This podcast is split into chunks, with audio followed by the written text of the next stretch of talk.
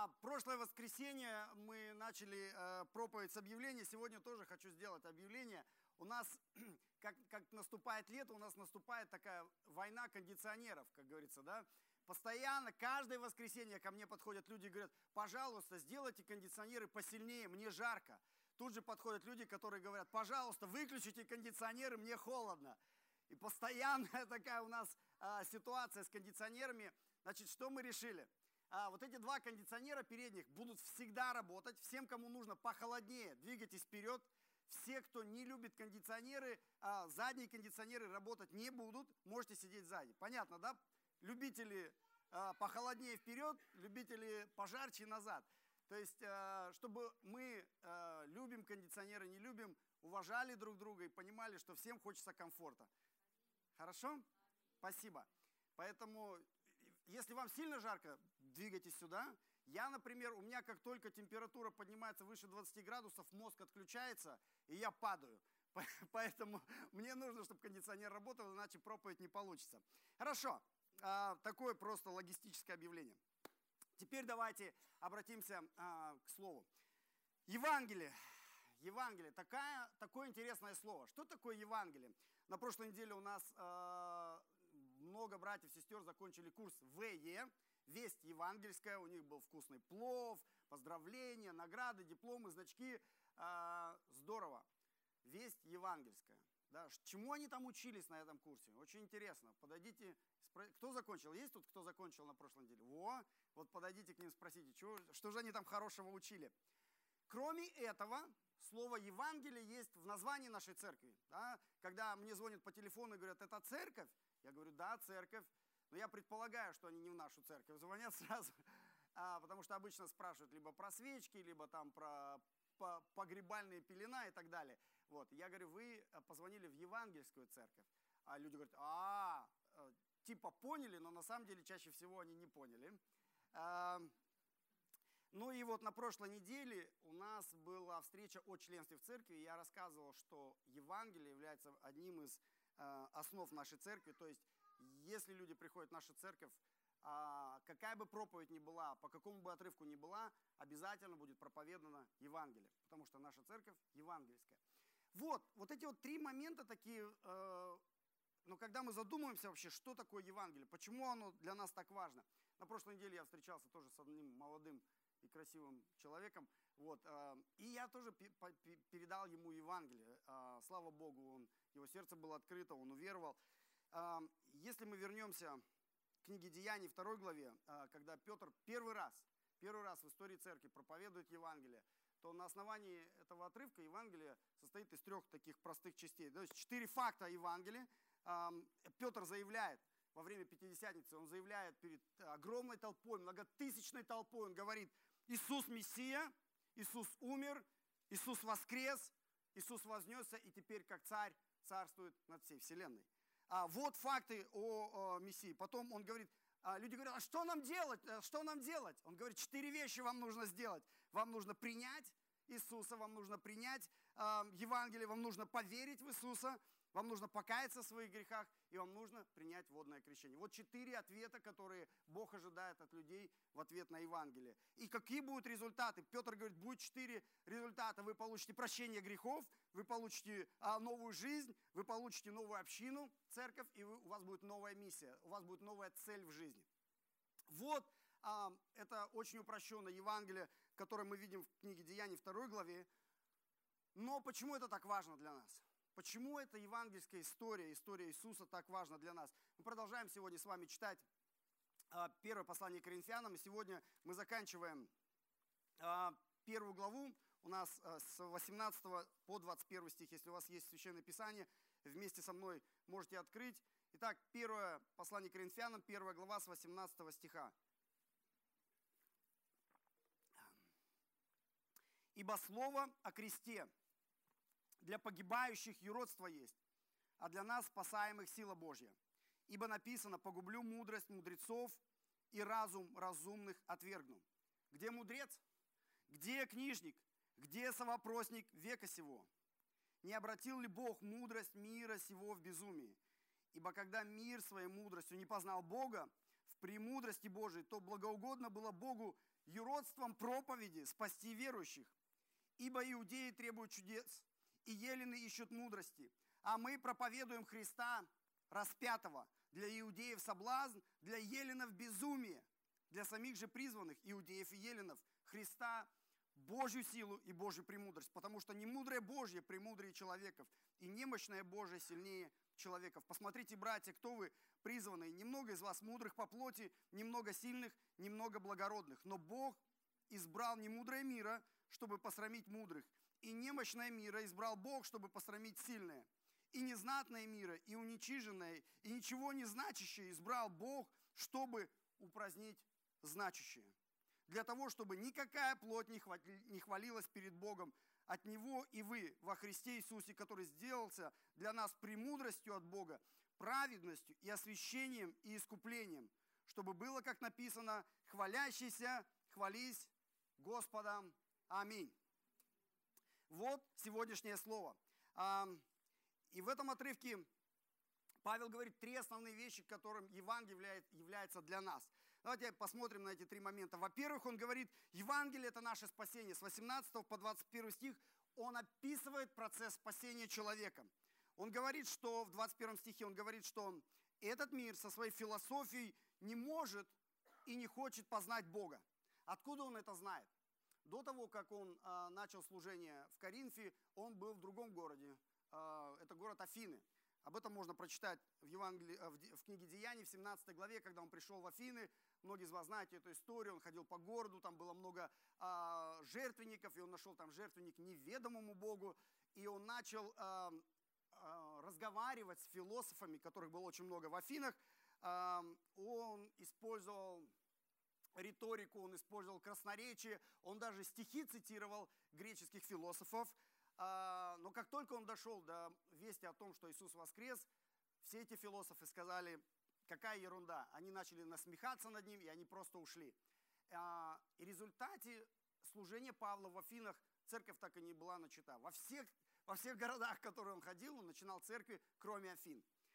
И на основании этого горького опыта, который он э, имел с этими философами, вот к какому выводу он приходит. Он говорит, что для погибающих, э, он называет этих философов погибающими людьми, простая проповедь о кресте, о том, что Иисус умер и воскрес, это юродство. Что за, что за слово такое юродство? Мы его очень редко сейчас используем, да? Глупость, да? То есть это глупость. А, то есть люди говорят, кто вообще в здравом уме может поверить в рассказ о том, что какой-то приговоренный преступник презираемой национальности а, был, а, а, значит, его казнили, и он потом воскрес. Кто вообще может поверить вот в эту билиберду? Кто вообще может поверить в эту глупость? Павел говорит, но юмор Бога, ирония Бога и его воля заключается в том, чтобы, что он решил спасти мир – не через философию, не через какие-то мудрствования, а простой проповедью о распятом Иисусе. И Павел говорит, философия не может простить человеку грехи, только Иисус. Он говорит, философия не может избавить человека от греха, только Иисус. Философия не может умереть за человеческие грехи, и философия не воскреснет, только Иисус. Философия не может привести человека в небеса, только Иисус может это сделать. Вот в чем красота Евангелия. Потом Павел спрашивает, где же этот мудрец? А где же этот книжник? Где совопросник века сего? Что их ждет после смерти? Что их ждет на суде? Как их философия поможет им во время Великого Суда? В 18 стихе Павел называет их погибающими. Это погибающие люди. И их ждет с их земной мудростью, их не ждут в Царстве Небесном, их не ждут на Великом Суде лавры и награды. В 19 стихе написано, если они не покаются, их ждет вечная погибель. Почему? Потому что для них радостная новость. Евангелие о распятом Иисусе – это глупость. А в 18 стихе, а для избранных Божьих, здесь написано, это единственное средство к спасению. И мне, как проповеднику, очень нравится то, что Павел здесь говорит, что сила проповеди Евангелия заключается не в моем красноречии, не в каких-то техниках а, коммуникации, не в умении философствовать со сцены, а в самом послании о кресте. Да? А, я вспоминаю сам, когда я а, первый раз услышал Евангелие 26 лет назад. Это была очень простая презентация, очень примитивная, можно сказать, презентация. Она была настолько простая, что то есть, человек сказал, что мы все грешники. Я знал в тот момент, что я грешник. Если я сегодня лягу спать, могу утром не проснуться, я точно знал, что я в ад попаду за свои грехи. И тогда он объяснил, единственный наш путь, единственный путь спасения – это крест Иисуса Христа. Иисус умер за нас и воскрес. Веруя в это, мы получаем прощение всех наших грехов и жизнь вечную. И в тот момент это было для меня настолько ясно и очевидно, хотя я не могу сказать, что человек, который со мной делился, он был каким-то убедительным или он так красиво говорил. Нет, все было очень просто, но было понятно. Об этом и говорит Павел, что сила Евангелия не в красноречии проповедника, не в убедительности проповедника, а в самом слове о кресте. Само Павел утверждает в этих стихах, что история креста сама по себе должна произвести впечатление на слушающего человека, несмотря на одаренность и красноречие проповедника. А что это значит для нас? А, ну, во-первых, нужно решить, в каком мы лагере. Да? Верую ли я в это Евангелие? Верую ли я, что Иисус Мессия, что Он умер, что Он воскрес, вознесся на небеса, где сейчас сидит на троне и вернется на землю, чтобы судить живых и мертвых? Верую ли я в это? Или это для меня глупость, как для афинских философов? Если я верую, мне нужно передавать это Евангелие дальше, мне нужно передавать эту радостную новость дальше, потому что Бог, написано, спасает через проповедь Евангелия. Рассказывать я могу с молитвой, потому что я понимаю, что только Бог может спасти. Я не могу спасти человека, я никого не могу спасти. Только Бог может спасти, поэтому мне нужно доверять Богу в молитве. Евангелие рассказывать нужно просто. Настолько просто, чтобы даже ребенку было понятно. Вот сегодня Назим приглашал сюда детей. Вот как рассказать Евангелие так, чтобы даже эти дети поняли, что они грешники и нуждаются в искуплении через жертву Иисуса Христа. Вот если мы можем рассказать на уровне детей, этого достаточно. Евангелие очень просто. Евангелие, здесь написано, это прежде всего история о кресте. Последние десятилетия очень много говорят. Не надо про крест говорить. Крест это такое, кого-то может обидеть. Дорогие мои, крест должен обидеть. Всех должен обидеть. Без, без, без вот того, что крест у тебя перед лицом, ты не можешь понять всей глубины и красоты Евангелия, всей глубины и красоты благодати. Потому что Евангелие без креста не Евангелие. В этом глубокий смысл. Бог выбрал, что а, Иисус не просто умрет, как Стефан, которого побили камнями, это была распространенная казнь среди иудеев. Или как а, Иоанну Крестителю отрубили голову, потом Иакову отрубили голову. Но Бог выбрал, что Иисус умрет самой позорной смертью на кресте, как проклятый, чтобы забрать наши проклятия, стать единственным посредником, единственным путем от Бога к человеку и от человека к Богу. И Павел продолжает. Вот это Евангелие. Оно не только наше спасение, это еще и наша сила и наша мудрость. 22 по 25 стих он описывает эти два понятия. Он сравнивает божественную силу и божественную мудрость с человеческими. И он говорит, есть всего три лагеря, 22-23 стих. Первый лагерь требует чудес, Люди, которые постоянно ищут чудес. Покажи нам чудеса, покажи нам знамения. Вы знаете таких людей, которые постоянно хотят чудес в своей жизни? Ну, ничего нового. В те времена тоже так было. Это люди, которые стремятся только к чудесам. Вторые ищут мудрости. Деяние 17 главе, в 21 стихе написано. Они ни в чем охотнее не проводили время, как в поиске новых учений. Там им нужно было мудрость. Они, это было их развлечение, это был их наркотик. Да? Они ищут мудрости. И нужно было что-то говорить такое замысловатое, такое глубокое, чтобы это прямо, ух, какая мудрость была. Но Павел говорит, есть еще третий лагерь. Это те люди, которые проповедуют, веруют и проповедуют Христа распятого. И для всех этих трех лагерей проповедь о распятом Мессии э, по-разному воспринимается. Для Еленов Павел говорит, рассказ о распятом Мессии – это безумие. Почему? Потому что в греческом понятии, э, в Римской империи э, боги не работали плотниками по 30 лет. У богов была совсем другая обязанность. Да? Боги не умирали за людей. Наоборот, а боги требовали человеческих жертвоприношений. Тем более, Бог не мог умереть на кресте, на проклятом кресте, в какой-то далекой римской провинции, Богом забытой, на мусорной свалке за городом. Что за Бог это такой? Это просто не может быть, это безумие. Это для еленов. Павел говорит, для евреев рассказ о распятом Мессии – это оскорбление, это скандал. Они не могли понять и поверить, что их Мессия пришел. Они ожидали, что он придет, чтобы свергнуть римских, э, римскую власть. Но э, его апостолы утверждают, что он погиб от рук римлян. Это оскорбление, это скандал, причем погиб на кресте. Насколько это важно было для, насколько это было большим скандалом для евреев. Если мы вспомним Второзаконие 21 главе 23 стихе написано «Проклят всякий, повешенный на дереве». И мы читаем истории, помните про э, хлебодара фараона, которого там повешали да, под солнцем, и птицы там клевали его голову.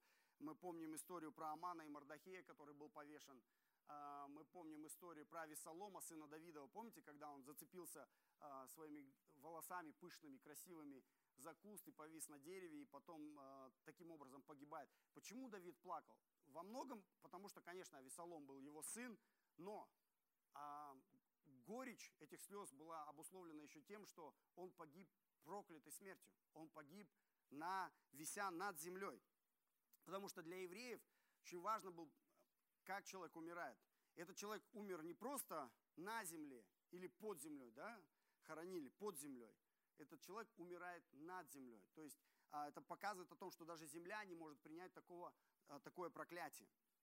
Вот почему когда апостолы утверждают, что Иисус был распят, что Мессия был распят на кресте, для евреев это был скандал, оскорбление. Они не могут этого принять. Это проклятая смерть. Наш Мессия не может так умереть. Это второй лагерь. Но третий лагерь, Павел говорит, что для призванных Богом Евангелие о распятом Христе – это сила и мудрость на каждый день. Сила и мудрость на каждый день. Он идет дальше, он заявляет очень странную фразу, он говорит, божественное безумие – мудрее, чем человеческая мудрость. И в следующем стихе он говорит, божественная немощь могущественнее, чем людская сила. Что это значит для нас? Нам тоже нужно понять, в каком мы из этих трех лагерей. Мы постоянно требуем чудес, мы постоянно ищем мудрости, чего-то новенького, или мы проповедуем Христа распятого. И это важно, потому что для нас Евангелие либо безумие, либо оскорбление, либо сила и мудрость на каждый день. И если вы во Христе, если вы со Христом, живите этой силой и этой мудростью всю следующую неделю. Аминь. Ну и последнее, третье, Павел говорит, Евангелие – это наша значимость. Значимость. Мы все хотим быть значимыми. Никто из нас не хочет быть, э, прожить эту жизнь бессмысленно, а, а, мы все ищем этого ощущения. А может быть, вы сейчас занимаете какую-то важную должность, и вы важный человек. Может быть, вы просто чувствуете себя важным человеком, не занимая никакой должности. Может быть, наоборот, вы чувствуете себя пустым местом, что вот мне уже столько лет, я ничего не добился, я пустое место. А, есть и такие люди, есть и такие люди. Но ни то, ни другое состояние никогда не даст человеку мира и счастья. Вообще вот культ славы в наш век интернета достиг такого невероятного уровня. Посмотрите, вот э, в соцсетях сейчас каких только нет, там и тиктоки, и ютубы, и соцсети. Все люди стараются выкладывать какие-то фотографии, видосы и делать какие-то странные очень вещи с одной только целью. Стать значимым, популярным. Дайте мне больше лайков, а, дайте мне больше подписок. А какая конечная цель? А для чего? То есть человек имеет там какие-то подписки, лайки, а, он думает, что он будет более значимый. И люди говорят, да нет, это не так. Да, это так. Это называется сладкий наркотик славы. Просто представьте, если бы вы выложили какой-то видос или там фотографию, фоточку, и за неделю никто не посмотрел, и никто не поставил ни лайк, ни сердечко, ничего там еще можно поставить. Что вы будете чувствовать? А, да? Как так? Я думал, я звезда. Это наркомания. Мы все хотим этой славы, мы все хотим этой значимости. Но дело в том, что сегодняшний текст говорит, что история Иисуса, Евангелие Иисуса говорит нам, что наша ценность и наша значимость совсем не в том, что мы чувствуем о себе, и совсем не в том, что другие люди говорят про нас. Наша ценность только в том, что у нас есть Бог, который создал нас, который создал меня по своему образу и подобию. И только в этом моя ценность. Он умер за меня, Он воскрес для меня, и Он знает меня по имени. Вот в чем моя ценность. Даже если я этого не чувствую, даже если другие люди говорят обратное, вот в чем моя ценность. Вот в чем моя значимость. Если вы находитесь во Христе, если вы верой приняли Иисуса Христа, вы являетесь Его гражданином, гражданином Его царства, членом Его семьи. И здесь написано, вся мудрость Иисуса, Его праведность, Его святость и освобождение принадлежат вам. Если это не помогает нашей значимости, то нам уже ничто не поможет. Никакие лайки, никакие подписки. Павел говорит, вы просто посмотрите на себя, честно посмотрите на себя. Но если не хотите на себя посмотреть, посмотрите на меня. Вот я стою перед вами такой красивый, молодой, ну не молодой, ладно, но красивый э, руководитель организации. Да? Э, как вы думаете, я важный человек?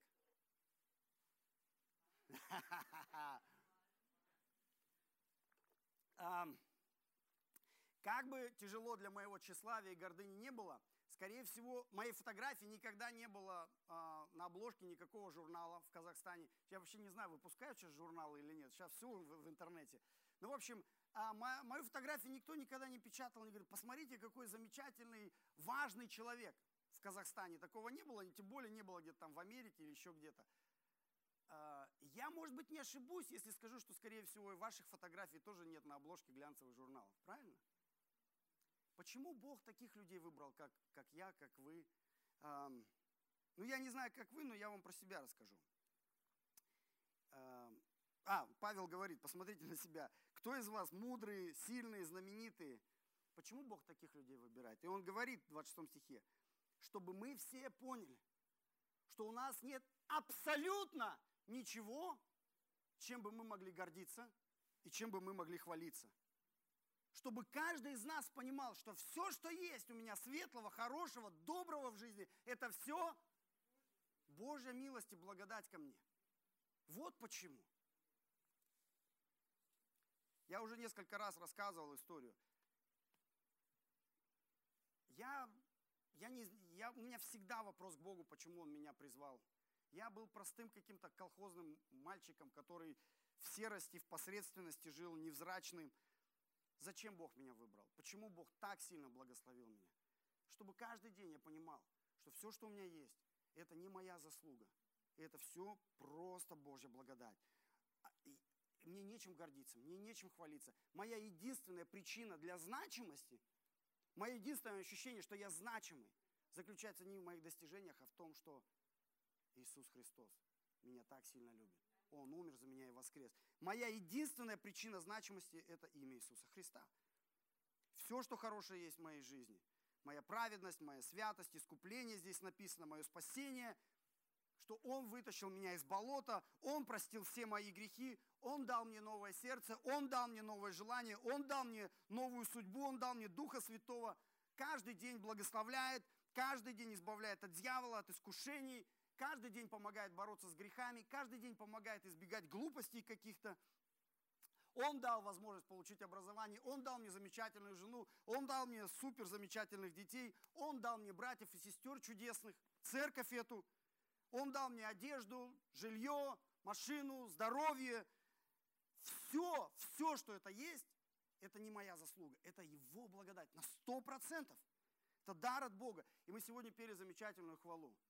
Его благодать, она со мною каждый день, всю мою жизнь. Это супер важные слова, которые мы должны понимать каждый день нашей жизни. И даже перечисливая все эти благословения, я должен остановиться и сказать, моя значимость не в этих благословениях. не в том, что другие люди обо мне думают, и не в том, что я сам о себе думаю. Моя значимость только в том, что обо мне думает Иисус. А я точно знаю, что Он обо мне думает. А, что это значит для нас? Вопрос такой немножко, что тогда? Не должно быть каких-то целей в жизни, амбиций, да, а, достижений. Разве это плохо? Это неплохо, если мы правильно отдаем себе, а, если мы правильно отвечаем на вопрос, а для чего это мне нужно? Если я думаю, что мне нужно, мне все это нужно для того, чтобы я почувствовал себя значимым, это тупик. Это тупик, это разбитый колодец, в Писании написано, из которого ты никогда не сможешь напиться. Ты не должен а, чувствовать свою значимость, соответ... А, она не должна зависеть от твоих достижений, она должна зависеть только от Евангелия, которое ты знаешь. Кто я? Кто я такой, если сам Бог за меня умер? Да? Вот в чем моя значимость. Это один момент. Второй момент. Нам нужно учиться не задирать нос. Да? У нас постоянная проблема с гордыней. У всех. И у тех, кого есть важная должность, и те, кто себя чувствует а, нулем без палочки, наша основная проблема – это гордыня. И мы пытаемся, если у нас есть возможность выразить свое мнение, мы пытаемся его выразить очень громко, чтобы все услышали, какое у меня мнение. Вот э, нам не обязательно каждый раз громко выражать свое мнение, потому что не в этом наша значимость. Писание говорит, не думай о себе больше, чем нужно думать. Да? Помни о том, где бы ты был и кем бы ты был без Христа. Вот, ну и последний стих, супер замечательный стих. Чтобы было, как написано, хвалящийся, хвались Господом. Да, хвались Господом твоей домашней группе, в твоей семье, свидетельствуй, как Бог благословляет тебя. Отдай Ему славу. Если у тебя есть свидетельство, которое ты хочешь перед всей церковью сказать, мы тоже можем дать тебе такую возможность. Ну и, конечно, мы сейчас будем петь заключительную хвалу, в которой мы тоже будем хвалиться Господом. Аминь. Давайте помолимся. Спасибо, Отец Небесный, что дал нам возможность сегодня собраться здесь вместе обратиться к Тебе в наших молитвах, петь Тебе наши песни и читать Твое Слово. Благодарны Тебе, что сегодня Твое Слово говорит нам о Евангелии, о важности Евангелия, о том, как это Евангелие действует в нашей жизни, о том, чем это Евангелие является для нас. Что это единственное средство для спасения, и это наша сила и наша мудрость на каждый день, и это наша значимость на каждый день. Господи, благослови нас. Это фундамент нашей жизни. Если мы будем понимать это, мы будем а, более здоровыми людьми. Просим Твоего благословения. Я молюсь сейчас особенно за тех людей, которые, может быть, никогда еще, Иисус, не признавали Твое господство в своей жизни. Иисус, если в этом зале есть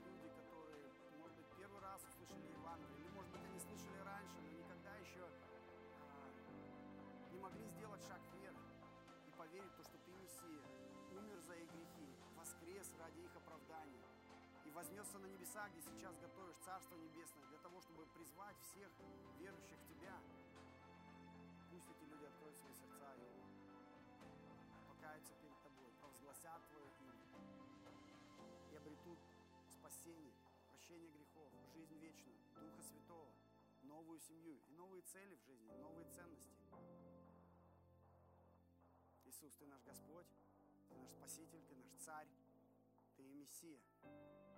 Любим Тебя, и мы поклоняемся Тебе. Мы просим Твоего благословения. Мы просим, чтобы Ты простил нам наши грехи, наши глупости.